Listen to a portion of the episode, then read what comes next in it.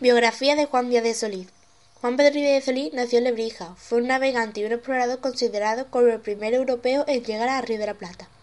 Las fuentes divergen acerca del lugar de nacimiento de Juan Díaz de Solís, a tal punto que no, que no se ponen de acuerdo ni siquiera en su país. Puede haber sido portugués o sevillano de Lebrija y haber nacido alrededor de 1470. Ingresó muy joven en la marina portuguesa como marino. Juan Díaz de Solís viajó muchas veces desde Portugal, poseía colonia y administraba una gran actividad comercial. Al llegar a España, se alistó en naves corsarias francesas, en las que recorrió el mar Caribe y desembarcó en Yucatán entre 1506 y 1507. Solís y Pinzón. En 1508, Díaz tomó contacto con Pinzón, compañero de Cristóbal Colón en sus anteriores viajes de descubrimiento. Pinzón convenció a Solís de embarcarse juntos y ese mismo año partieron hacia el oeste, en 1508. No se conoce con precisión la ruta de ese viaje, pero en apariencia intentaba buscar la ruta a la isla de las especias. Pasaron gran, gran parte del tiempo explorando el mar Caribe desde el Golfo de Paria hasta la costa nicaragüense, en la zona de Veragua.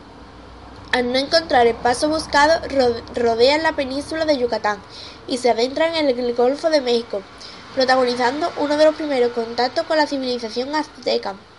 Regresaron a España en 1509, pero en una grave disputa Solís acabó en prisión. Al poco tiempo los magistrados estimaron que tenía razón y lo, liberaron al poco tiempo. Viaje al Río de la Plata. Descubierta la proximidad de la paridad de Díaz de Solís, los portugueses intentaron sabotear los tres barcos, lo que falló no pudieron impedir la, partida del explorador desde el puerto de San Lucas de Barrameda el 8 de octubre de 1515. Juan Díaz emprendió su último viaje en la búsqueda del paisaje transoceánico. En caso de encontrarlo, planeaba atravesar el Pacífico hasta alcanzar el extremo oriente. Habiendo llegado a la costa de Brasil, Díaz de Solís navegó lentamente hacia el sur, hacia el sur, a la vista de tierra descubriendo la bahía de Babitonga bahía en la cual encontró un puerto al cual llamó San Francisco. Pasó por la isla de Santa Catarina, prosiguió explorando la costa el río Randense y la Uruguaya alcanzando la punta del, este el 20 de enero de 1516. Allí tomó posesión de la tierra en nombre del rey de España, llamando al lugar Puerto de Nuestra Señora de la Candelaria. Así ingresó en el río de la Plata, una enorme extensión de agua dulce que configura el, estuario de los ríos Panamá Paraná y Uruguay, confundiéndolo con un brazo de mar de salinidad inexplicablemente baja.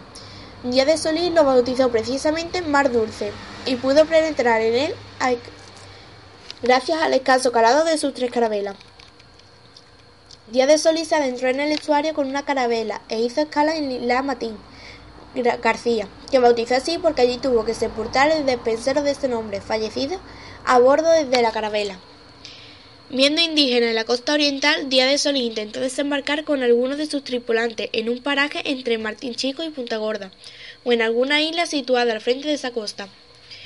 Solís y los suyos fueron atacados por un grupo de indígenas que los ejecutaron ante la mirada de recha de los marinos, que observaban impotentes sus muertos desde la borda del buque, fondeando tiros de piedra de la costa. Los cadáveres fueron asados y devorados por los indígenas, que algunos autores identificaron como churrúas, sin embargo, dado que estos no eran caníbales y sí lo eran sus, vecinos guaraníes, que vivían en la isla situadas en la costa opuesta, a estos últimos a quienes se le atribuye actualmente el hecho.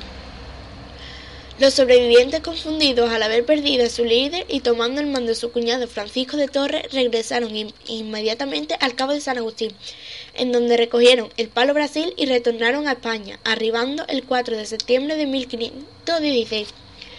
Desde entonces el estuario del Río de la Plata fue conocido en España como el Río de Solís. Fuente, de la biografía Wikipedia. Juan Díaz de Solís, navegante y descubridor español, miembro de una familia de comerciantes. Cursó estudios de cartografía y entró primero al servicio de Portugal en la Casa de India y más tarde al servicio de la Corona de Castilla. En 1508 participó en una expedición para hallar un paso o estrecho que felicita el comercio de la isla de las especias que fracasó. En 1512 fue nombrado piloto mayor de la Casa de Contratación de Sevilla, después del descubrimiento del Pacífico. Solí firmó una capitulación para buscar el paso sur del continente. Partió de San Lucas En octubre de 1515 navegó a lo largo de las costas, de las costas brasileñas y uruguayas hasta llegar al Río de la Plata en 1516, que llamó Mar Dulce. Se adentró en su estuario y luego, aguas arriba por el río Paraná, desembarcó en aquel lugar y fue atacado por los churreos guaraníes, indios atrófagos que le dieron muerte. Fuente de la biografía, biografiasyvida.com